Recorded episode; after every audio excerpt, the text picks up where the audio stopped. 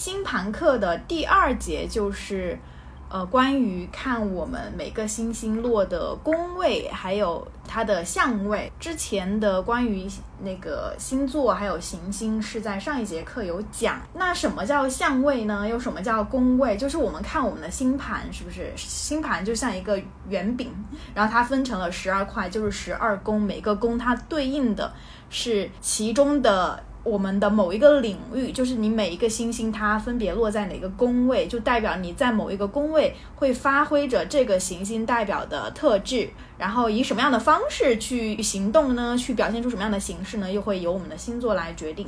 首先，相位的话有分为，呃，我觉得大家最主要就是看三种三种相位吧。第一种是合相。合相的意思就是两个星星它是在同一个宫位，而且它们俩之间的夹角是零度，它有一个误差值，一般是在八度以内。然后有一个夹角，就是很小一个夹角，几乎是在同一个宫同一个位置，那说明这两个行星它是合相。然后其他的两种宫位呢，就是困难相位。困难相位一个是对分相，一个是四分相。对分相就是你想想，就是。两个星星正好处于一百八十度的一个夹角，然后把这块圆饼一分为二，分成了两块，那叫对分。那四分相呢？那你想象一下，就是把这块饼分成四份，那每一个星星它的夹角是什么？它的夹角是九十度，对吧？九十度，那正好分成四份就是三百六十度。所以这三个相位是我们最需要重视的三个相位。然后其他的柔和相位，像三分相和六分相，其实没有那么重要，就是比较在我们看星盘的过程中是比较次要的一个相位。讲了之后，我们就来讲一讲宫位了。那宫位就是一块大饼，分成了十二块，然后每一个行星它对应的星座也会落在一些类似的宫位，但是十二个宫它不会每一个宫位它都会有行星落，因为一共只有十颗星，对吧？十颗星怎么可能十二个宫位都会落满呢？所以。有一些是空宫，那也是很正常的现象。大家不要觉得，哎呀，我的那个恋爱宫是空的，是不是我一辈子就不能谈恋爱了？不是这样子去看的，只能说有落星星的宫位是代表着你可能需要重点重视的一些宫位。首先，从一宫到十二宫，我们都分别来讲一讲，好吧？一宫是什么？我们这么重要的一宫是什么？一宫是代表着我们诞生的时候。我们的环境，我们身边的人和事，还有环境，也包括我们的童年，这个就是一宫。一宫呢，它往往就是上升点跟一宫就会凑得特别近嘛，然后会形成一个相位。然后一宫呢，也是代表着我们的一个人格的面具，人格面具。上升点其实就代表着人格面具，它也是代表着我们的一个人格面具，就是你在什么样的环境下塑造出来了一个什么样的你。比如说。月亮在一宫，月亮我们之前有介绍过是什么？月亮是我们生命中的女性角色，对吧？也包括我们的情绪、内在的需求这些方面的东西。如果说你的月亮是在一宫，那说明什么呀？一宫代表的是原生家庭，然后你的月亮又落在一宫，大家可以想一想，怎么样去理解这个东西？那说明你的天生的这个环境之下，月亮或者是妈妈、你的母亲或者是。母亲的情绪是对于你来说很重要的，包括你自己也是可能天生会比较情绪化一点，这个是能够从宫位上看出来的。那水星是什么呢？水星之前也讲过，是一个交流的行星，它是一个特别灵活的行星。水星它还对应的是双子座嘛，所以如果水星落在一宫，说明你天生话很多。金星落在一宫，说明你这个人长相不错，长得比较美。因为金星它是一个跟审美相关的行星。然后火星，火星代表着我们的行动驱动力。如果说你的火星落在了一宫，是说明你在行动力上其实是比较有优势的，然后渴望把事情做成。那如果说你的行动力嗯很直接的话，也给别人带来的印象也是你是一个很很真实、很坦诚的一个人。刚刚我们有提到上升点，上升点我在这里也可以讲一讲上升点和太阳和月亮的区别。上升点是什么呢？上升点是我们戴的一个人格面具，就是在外人眼中你是谁。呃，比如说我现在在直播，我可能要表现出一个能说会道，然后呢特别自信的样子，那这就是我的上升点所展现出来的模样。然后月亮呢，代表的是我们内在的需求，就是没有被别人发现和看到的一个部分。那月亮对我们在亲密关系中，然后以及嗯，在那种自己在应对压力的情况下的一些反应，就是通过月亮来看。然后太阳是什么？太阳是我们一生的使命，就是我要成为一个什么样的人。比如说我的太阳是在射手，那我一生就是要向射手座去发展，不断成为一个格局很大。然后思维很宽广，然后又是一个很灵活的一个人，这就是比如说太阳落在射手的一个特征。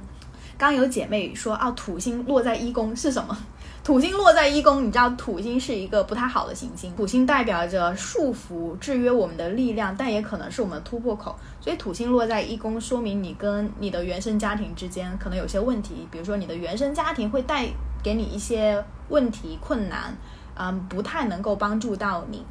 二宫它是一个很好的宫位，我跟大家说，二宫大家有二宫的人一定要听喽，因为我就有二宫，我的木星是落在二宫，所以一般二宫有行星的人都不会缺钱，都是赚钱会比较容易。但是除了土星，如果你的土星落在二宫，就说明你赚钱可能有点难，因为刚刚说了土星它不是一个很好的行星，所以就可能你在这方面会被受制约，所以大家可以去看一下自己的星盘。二宫代表的是钱财，是钱，我们怎么样去赚钱，我们怎么样去花钱，对吧？那钱它代表的是什么？我之前上课的时候也有讲过，说钱其实是代表着我们的一种自我价值感。如果说你是一个舍得为自己花钱的人，我们通俗会说哦，这个人很自爱，这个人很爱自己，对吧？那说明你的自我价值感是很强的，所以你会舍得给自己花钱。然后同时也代表着你的钱花在了哪些领域啊，会让你感觉到开心，是吗？所以也是代表着我们愿意在哪些方面去投资自己。那太阳落在二宫代表着什么？太阳代表的是我们想要去追求的那个自己，对吧？那如果太阳落在二宫，说明。物质条件就是赚到很多的钱，这个对于你来说很重要。但如果说你过于极端的追求物质，那很有可能是被世俗所裹挟了，导致你这个人物欲熏心，这也是有可能的。那比如说木星落在二宫，木星是一个很体积很大的一个行星，也是一个很乐观、很积极、很大气的一个行星。所以你想到木星，你就会想到乐观、积极、向上、大气。那木星落在二宫代表什么呢？木星落在二宫，代表你这个人很大方、很乐观。可能你的经济实际情况并没有那么的好，但是你依旧相信自己啊，我就是能赚到钱，我就是很开心，我就是愿意给自己花钱。像我就是属于木星落在二宫的这种人。然后土星落在二宫是什么？刚刚有说，第一是你可能在赚赚钱方面不会那么容易，会容易受到制约，会有一些阻力，但并不代表你赚不到钱，所以大家不用因此而害怕，只不过是说你可能需要经历一些挑战。啊，同时挑战也是机遇嘛。那同时木土星落在二宫，也会反映出这个人可能会比较怕穷。冥王星，冥王星落在二宫，一般来说，这个人他在赚钱方面一定会有一个重大的变故，你知道吗？重大变故，因为冥王星是一个非常大的一个力量，它具有毁灭性，但它也有可能会成就你。它既能毁灭你，也能成就你，跟李佳琦一样。对，李佳琦曾经因为直播电商赚了很多钱，但同时这个东西也有可能是颠覆他的一种力量，所以这就是冥王星的一个特征。冥王星落在二宫，那说明你这个人，第一，要么就是你可能跟特别反物质，就是对物质这种东西不屑一顾；那要么就是你有可能有一天会因为某一些机缘巧合之下，彻底的扭转你对金钱的这种观念，变得特别爱钱。那为什么会有这种转变呢？可能就是你在人生、在事业上、在赚钱这条路上发生了一些重大的变故，所以你的金钱观会由此发生重大的转变。三宫代表的是什么？三宫代表着是短途旅行，就跟双子座还有水星就是很性质特别类似。因为双子座的话就是一个很小屁孩嘛，就是喜欢。嗯，沾花惹草，像个花蝴蝶一样飞来飞去，所以短途旅旅行跟双子座很类似啊。包括水星，水星也是一个特别灵活，代表着我们的沟通交流、表达表达力的一个行星。然后三宫也代表着我们的兄弟姐妹，包括你自己可能感兴趣的一些事情、一些副业吧，也算是 OK。比如说。你的火星落在三宫是什么呢？其实火星跟土星有点像，也算是一个不是很好的行星。大家听到这种不是很好的行星，你就不要去害怕它，因为每个人他的命盘当中一定都会有土星，也一定都会有火星。但它并不代表你有了火星，有了土星，你就在这方面就是特别糟糕。那反而它可能会成为你一个成长的契机和力量，对吗？所以火星落在三宫的话，它会代表着啊兄弟反目，就是你可能跟你的兄弟姐妹之间的关系并不是很好。那其次就是你在求学这条路上可能会遇到一些呃问题和辛苦。然后第二个，比如说水星落在三宫，水星我刚刚讲了，水星双子都跟三宫很很有缘。那缘上加缘，就是好上加好是什么呢？就是你特别擅长说话，特别擅长交际，特别擅长表达。然后第三个，比如说土星落在三宫，土星你们结合我们之前上的一些课程想一想，土星落在三宫什么意思？那说明你在沟通表达上可能会有些障碍，要么就是你的口音比较大。要么就是你可能比较口吃，再或者又是你的早期，就是童年的时候啊，就是学校小学这个阶段的教育，它可能会被中断。中断就是你被迫转学啊，或者是被迫离开这个地方，去到一个陌生的学校城市都有可能。然后冥王星落在三宫呢，代表什么？冥王星它其实是一个力量很大的一个行星，它落在三宫，代表着你对待一些事情的见解、思想会很深刻。因为三宫也是跟我们的学习相关的一个宫位。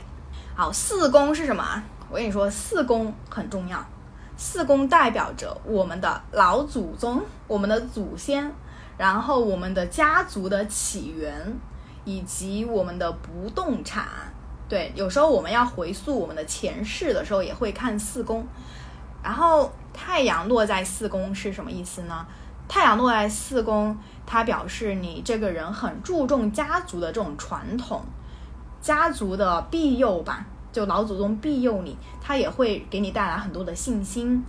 啊，月亮如果落在四宫的话，说明家是你的避难所，就是当你。有情绪的时候，那你的家很有可能成为你的一个精神上的一个支柱，所以家是你的避难所，也也说明这个人会比较恋家。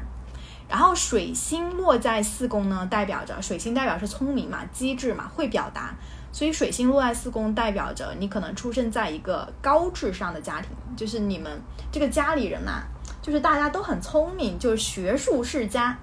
我之前看那个高晓松，高晓松他们家不就是学术世家嘛？我就怀疑高晓松他们家里人肯定有人是水星落在四宫的，就是这种学术世家，高智商，然后喜欢探讨各种各样不同的观念，就很喜欢聊天的。像我们家，我们家那种饭桌上就是大家都不吭声，都不说话的。但是你去看有些别的家庭，他们一到家庭聚会的时候，都会在饭桌上讨论很多时事啊。然后讨论很多这种观念上的问题，那说明他们家其实会有人是水星是落在四宫的，火星落在四宫说明什么？火星是一个很暴力的行星哦，就是力量很大，力量很大，然后做事情也会比较冲，它的代表一个人的行动力、驱动力。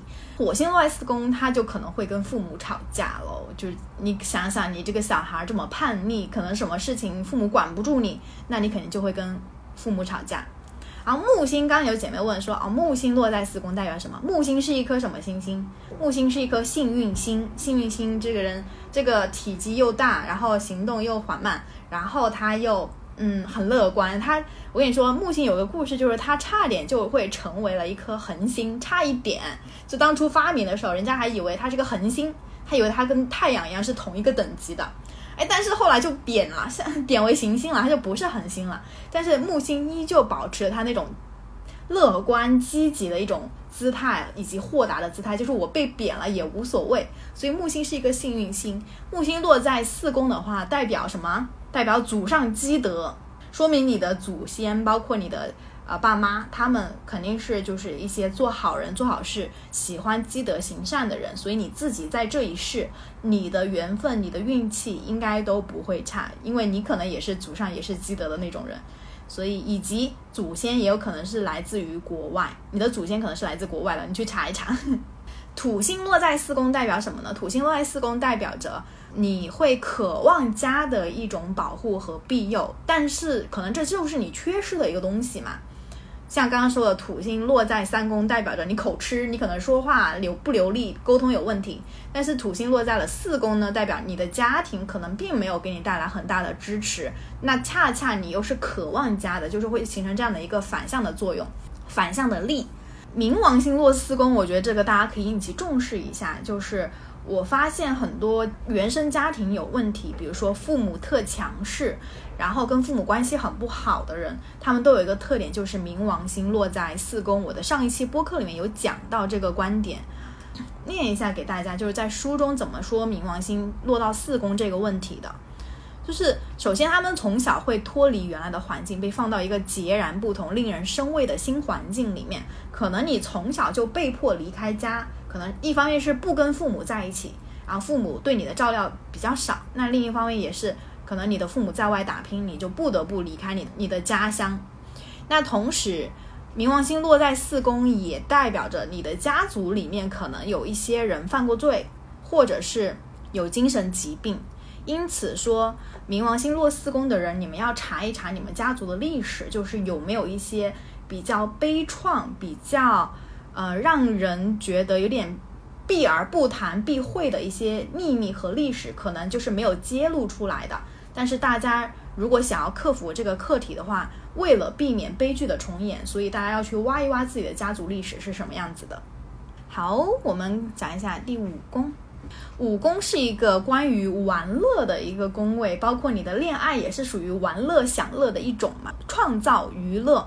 以及开心快乐做自己想做的事情，爱情，然后包括揭露自己，但武功也代表着哦风险赌博，然后还包括着小孩儿内在的小孩，我觉得我我们内心深处渴望释放出来的一些活力，可能想要去调皮一下呀，可能去。啊，撒娇一下，就是也是，因为我有时候我们虽然是成年人，但有时候我们也有很小孩子气，很想要去，就是做一些没有意义，但是又很屁孩的一些事情。那其实就是我们在把自己的内在小孩给放出来，释放出来。OK，那太阳落在五宫，说明说，呃，你是一个很爱小孩的人，就你是跟小孩还挺有缘分的，以及你也是一个很喜欢创作。思维很活跃的一个人，啊，月亮落在五宫，你也是喜欢创作，对吧？你不管是太阳是追求想要去创作，那月亮就是我本来就会很喜欢创作。然后以及如果说你的月亮正好又落在双子，因为五宫是跟双子很有缘的一个宫位，就正好又落在双子呢，那又说明那双子就是花蝴蝶嘛，又喜欢到处玩。就是很见异思迁，他可能没有什么深刻的思想，不喜欢钻研，但是呢，他确实是一个挺会玩的一个星座。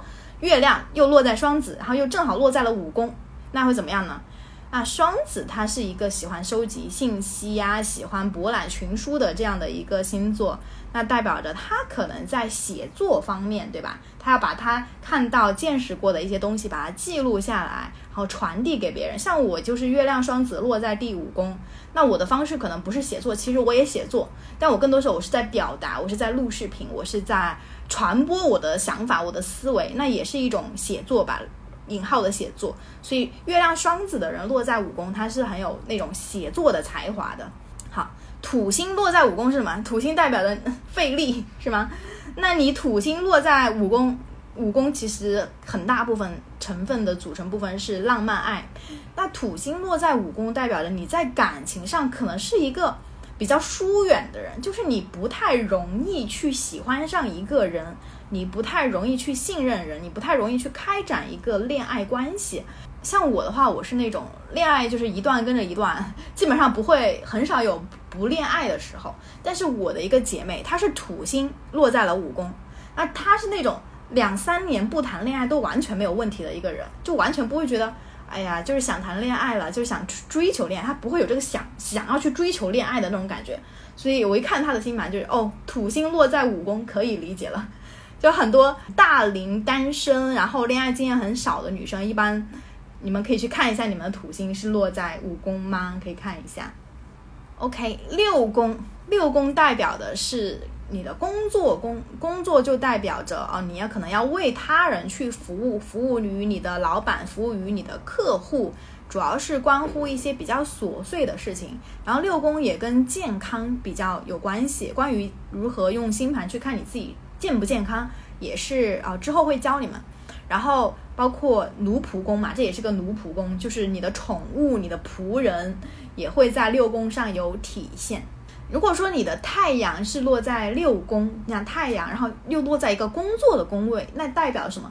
那代表着你这辈子就是好好工作，不是说一定要多吃苦，但是你跟工作是脱不了关系的，就是你很很有天赋在工作方面，你是也不得不去工作，你就要在工作中去创造自我的价值，去找到你的认同感。然后水星落在六宫是什么呢？那可能你的工作是跟说话相关的，因为水星是一个沟通的行星嘛，跟说话相关。但是，然后六宫又跟健康相关，那水星落在六宫也有可能带来一个问题是什么呢？是神经紧张，有点紧张，因为。工作常常是劳损我们的身体健康的一个领域，那就是为什么六宫还跟健康相关？因为你工作的时候，你就会带来压力、紧张，你就会身体上有磨损，对吧？精神和身体的双重磨损都会有，所以六宫跟健康是息息相关的。你的水星落在六宫的话，也有可能是因为工作而给你带来了很多的压力，让你导致你紧张兮兮。然后木星落在六宫，木星是幸运星哦，所以说木星落在六宫，代表着你会求职比较顺利，就是在找工作这一块你是没啥可担心的。然后特别是在哪些领域呢？跟木星相关的哪些领域？比如说出版行业、法律行业、教育行业，还有旅游行业。土星如果是落在六宫的话，那就有问题了，就是因为。六宫是个工作，刚刚讲了是工作宫位，然后又会带来一些磨损，带来一些压力和问题。你的土星又落在了六宫，那就有可能造成抑郁。所以很多抑郁的人，他们的土星都有可能跟这种六宫啊，或者是十宫相关，就是在工作方面遇到了问题。大家去观察一下身边抑郁的那些朋友，他们的抑郁往往就是因为在这个社会上得不到满足感。就可能在工作上碰壁，在事业上碰壁，导致他自己突然间丧失了对自己的一种信心，觉得未来渺茫没有希望，然后又不乐观的情况下，那就会导致抑郁。金星落六宫啊。金星落六宫的话，那你就是在工作方面你是比较有 sense、比较有审美的，因为金星是一颗很爱美的行星，所以说你可能是以美为业。比如说你可能是个美发师，你可能是个美甲师，你可能是个设计师，就是你是要向这个世界去传递你的审美，然后在审美的过程中去创造你的工作上的价值。好，我把原话念一下给大家，说为什么这个六宫是跟健康相关，因为。工作也是一种将自己的心理特质带到物质世界里的方式。如果我们无法成功的协调这两者，就可能导致疾病。因为疾病往往是内在世界与外在世界无法顺利统合的结果。六宫和身心之间有密切的关系。七宫有没有想结婚的姐妹？看看七宫吧。七宫代表着婚姻。很多人说：“哎呀，我我的婚运来了吗？”去看看你的七宫吧。七宫代表着婚姻。然后它也代表这种一 v 一的关系。什么叫一 v 一的关系？比如说你有个合伙人，对吧？你的合作伙伴一 v 一的，可能就那一个合作伙伴，你的事业伙伴啊，或者是我做情感咨询的，我做咨询也是一 v 一嘛。那我咨询一 v 一就是啊，我的那个对话的那个找我来咨询的，像心理咨询师，他们一般七宫也会有哦行星，包括也代表着我们与他人互动的一种方式。那土星落在七宫是什么意思呢？土星刚刚讲的是一个不太好的行星。那土星落在七宫，那代表着你跟他人的互动之间可能会有一些问题，包括在婚姻关系中也是这样子的，就是你可能会倾向于，嗯，在婚姻中因为你的不安全感和自卑而导致你要去指责他人，在事业关系上也是这样，会导致。你的敏感、自卑，然后会去触发你的这种攻击的技能。那太阳落在七宫，那就说明你是天生的心理咨询师，好吗？有没有现场有没有做咨询师的姐妹看一下？月亮落在七宫呢，代表着呃，月亮是一个很就是代表着母性，对吧？代表着母性，代表着我们生命中的照顾者的角色。那月亮落在七宫呢，代表着什么呢？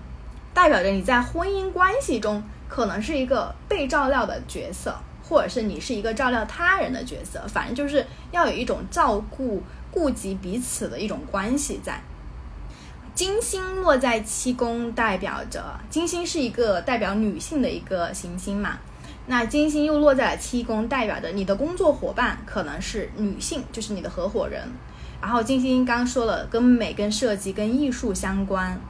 然后你们那个工作合作的领域也有可能是在这些领域哦。然后以及你有可能会通过婚姻，或者是通过你的伙伴、事业的伙伴这种一 v 一的关系，来改善你的经济。所以金星落在七宫的女生。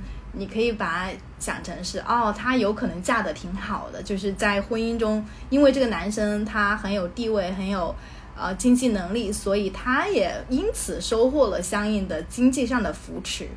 木星落在七宫，代表着婚姻会给你带来好运嘛，所以它就包括物质上的资源喽，以及这种精神上的享受，物质上的享受，精神上的享受，所以。如果你的木星落在七宫，我可以说是，我觉得你就是天生要结婚的命，天生要嫁得好的命，可以这么理解。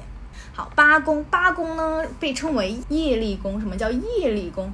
就是可能关于你自身的一些执念，或者是在家庭中那些不可诉说，就跟那个冥王星落在四宫有点相像，就是那些就是隐藏在表面之下的那些没有被呈现出来的一些东西。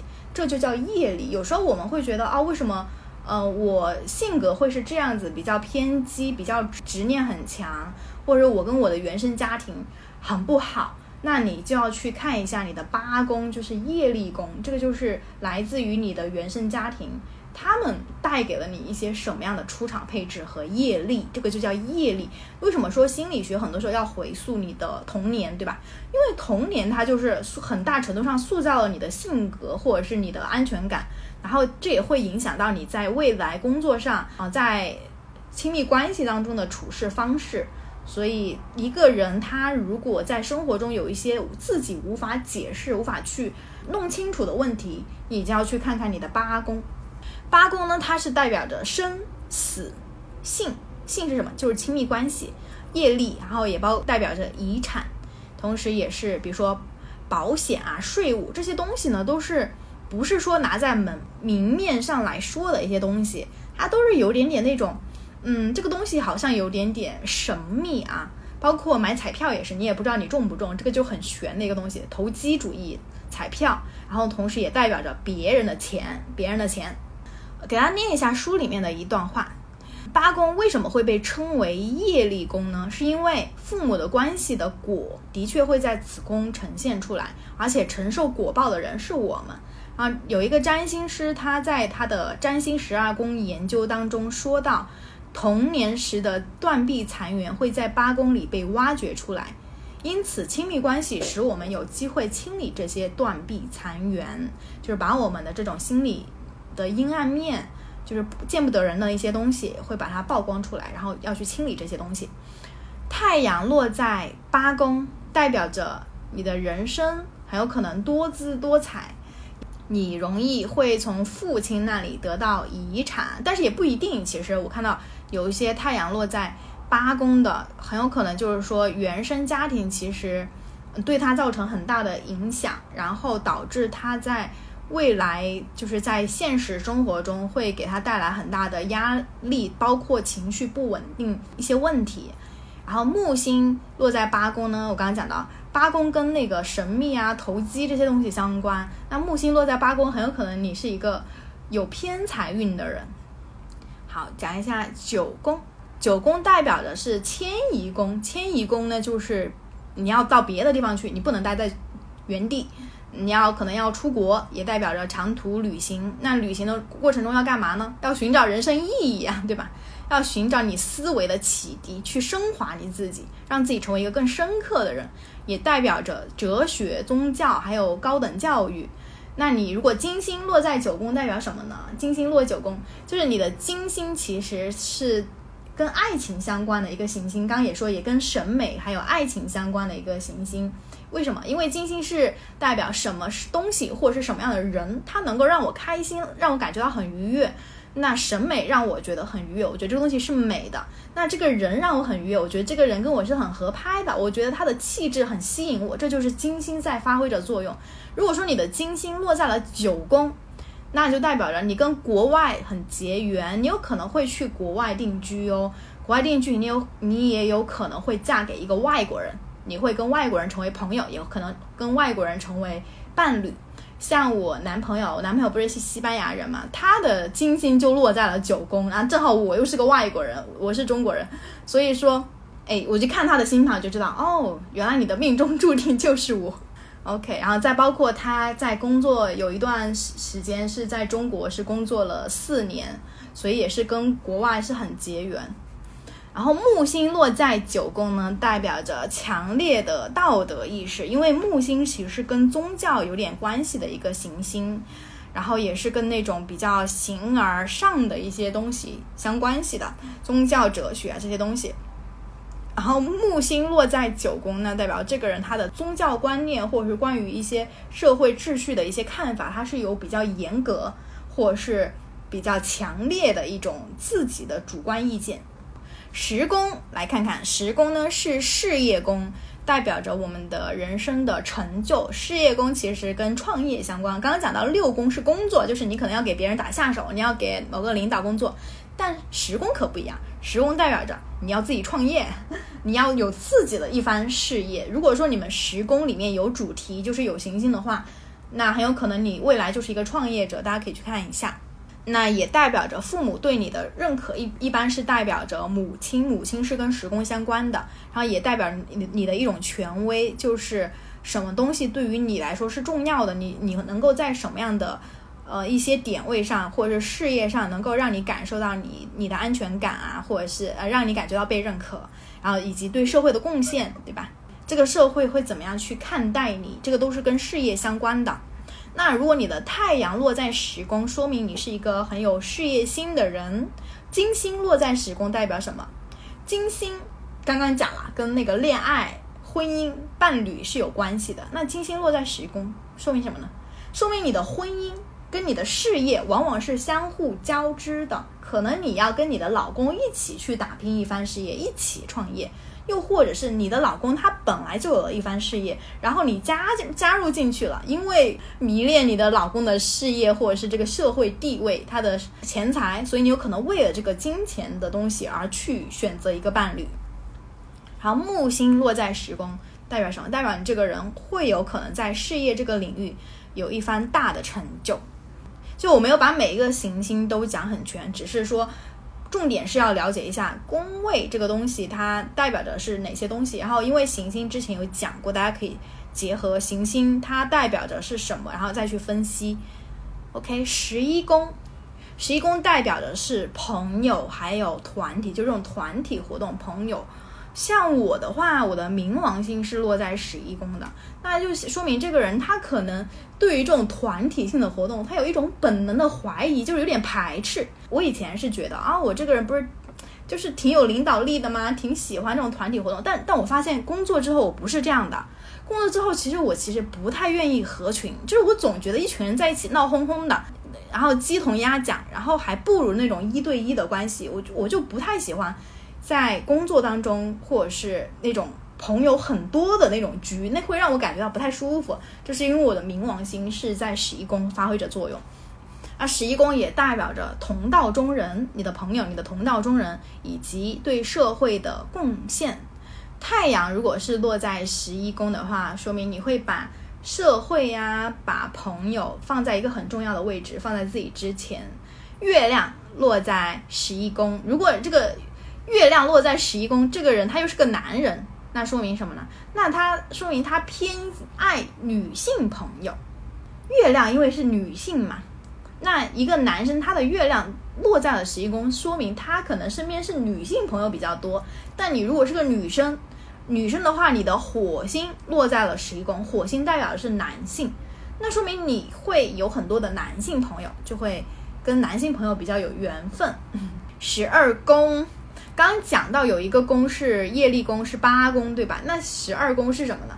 十二宫它也是个业力宫，这两个宫都是跟神秘学相关的。像我就是有很多行星都是落在十二宫，所以这就是我的天命。研究神秘学，它就是我的一种天命。包括呃，在没有学之前，我自己感觉我是一个很有直觉力的一个人，就是能够立马看到一个人的本质。看到一个社会现象，它背后的本质，或者是看到一个人他的说的语言包装之下，他这个人是一个什么样的人，就是一眼看穿一个人，那其实也是跟你的一种直觉力、你的这种感受力是息息相关的。那十二宫业力宫嘛，你就要还过去的债。嗯，十二宫它也代表着一种幕后关系，就是说可能这个人他不会来到台前。比如说我的太阳是落在了十二宫。那太阳代表着生命中的男性角色，也代表着我的爸爸，对吧？我的父亲，我的太阳落在十二宫，正好对应了，就是在我的家庭关系中，我是我妈赚钱，我爸顾后方的那种人，所以我爸可能从从小就是他不怎么管事，那也说明其实我爸是隐身到了一个幕后的一个位置，他没有冲锋陷阵去赚钱。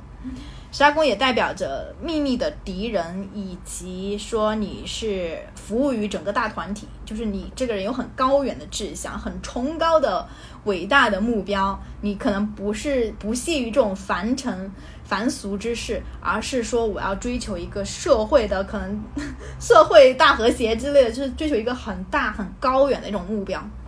嗯，太阳。落在十二宫，代表可能你的原生家庭中，你你从小会被你的父亲忽略，或是像我刚刚讲的，就是你的父亲可能是在一个幕后的角色。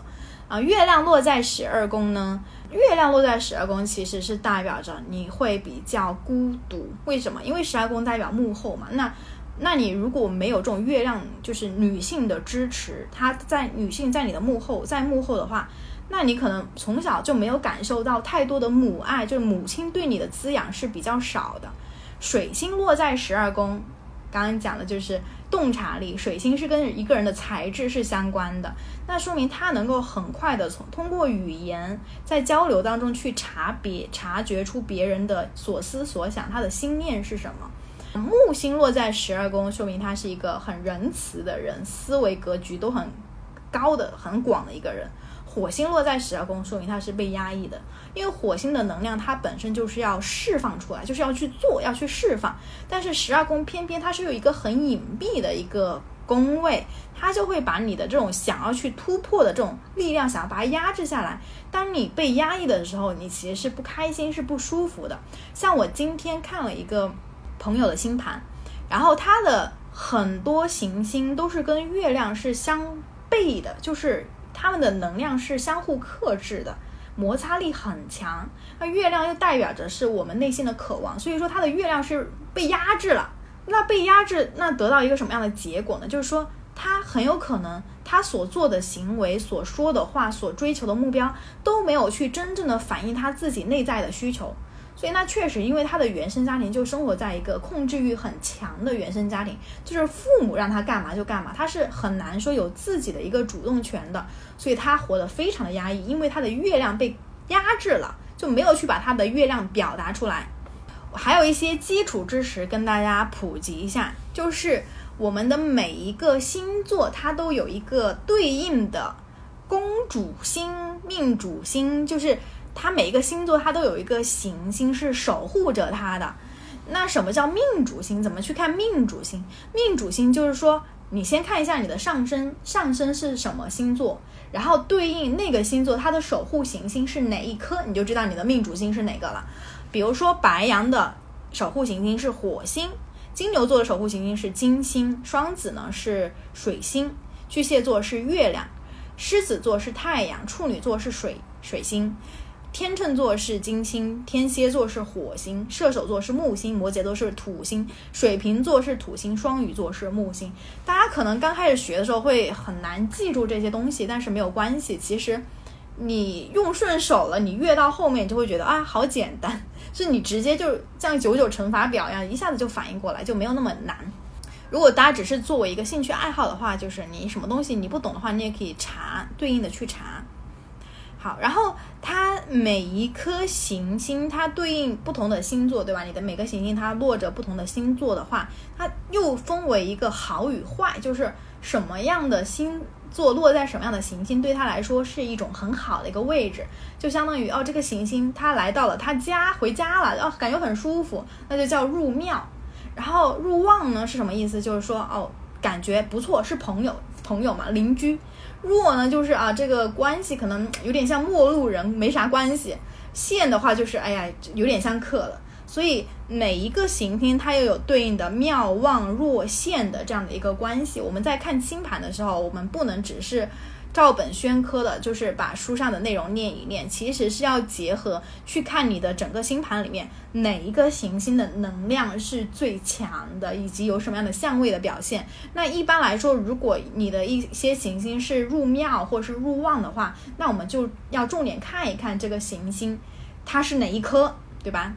像我的话，我的上升是摩羯，那我的守护星就是土星喽，对吧？摩羯对应的是土星，那怎么样去看我的这个土星对我的人生发挥着什么样的影响力？那我就要去看，因为我的土星它是落在了哪个星座呀？然后这个土星它有什么样的相位呀？这些都可以看到。那怎么样去看公主星？什么叫公主星？宫是宫位的宫嘛，主是主导的主，星是。星星的星，那公主星是什么呢？公主星不是说，哎，我那个一宫落了一颗什么水星，那我的公主星就是水星，不是这样子去看的。你要看你的一宫落了水星，对吧？那这个水星对应是一个什么星座？那你对应星座的守护星才叫公主星。就比如说你的一宫，一宫落了一个水星，那水星落在哪里？水星落在水瓶座。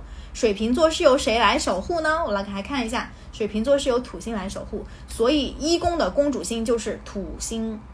对，大家可以去看一下每个宫位它对应的守护星是什么。至于守护星它之后又会发挥着什么样的作用，其实也是可以去看的，但之后再说吧。今天演的内容太多了，星盘我觉得，嗯，虽然有些人不信，但它其实往往能够指出一个人生方向，就是告诉你，哦，原来你是这样的一个人。很多人。他其实对自己并没有那么了解，但是当他看完星盘之后，他才知道哦，原来确实是这样子。但可能你之前没有意识到这个东西，没有感受到哦，我原来真的是这样的一个人。只不过你就可能活得稀里糊涂的。所以学会去看星盘，去找到你自己的人生主线任务，去找到你的人生目标以及你的人生的一些课题在哪里，都可以去看一看星盘。然后有一个人说。海王星落在七宫会怎么样？我们刚刚讲到七宫是婚姻宫，对吧？那海王星它又是一个很特立独行的一个行星。海王星落在七宫呢，其实是代表着你在挑你的工作伙伴，又或者是在你找你的人生盟友、找你的爱人的时候，你会比较就是不会顺应世俗的发展和要求去找一个看似。呃，门当户对的人，你有自己的一个标准，你会是一个比较思维比较独特，然后有自己的一个主见的一个人。你的标准呢，往往是跟这个世俗的标准往往是不太一致的。所以你要看你在找找婚姻伙伴的时候，是不是这样，就是比较随自己的想法，而不是说我父母觉得谁好，或者这个社会觉得要找什么样的人，而是更多的听自己的想法。那我们今天的直播就到这里喽。然后你们想要回顾一下第一节课上的那些啊行星课，还有那个星座课，这个是基础课，你们不能落下了，不然你后面越到后面你就听不懂了。然后没有加我的话，可以看我的主页，有那个有我的联系方式，可以去加我看我的朋友圈。嗯，拜拜。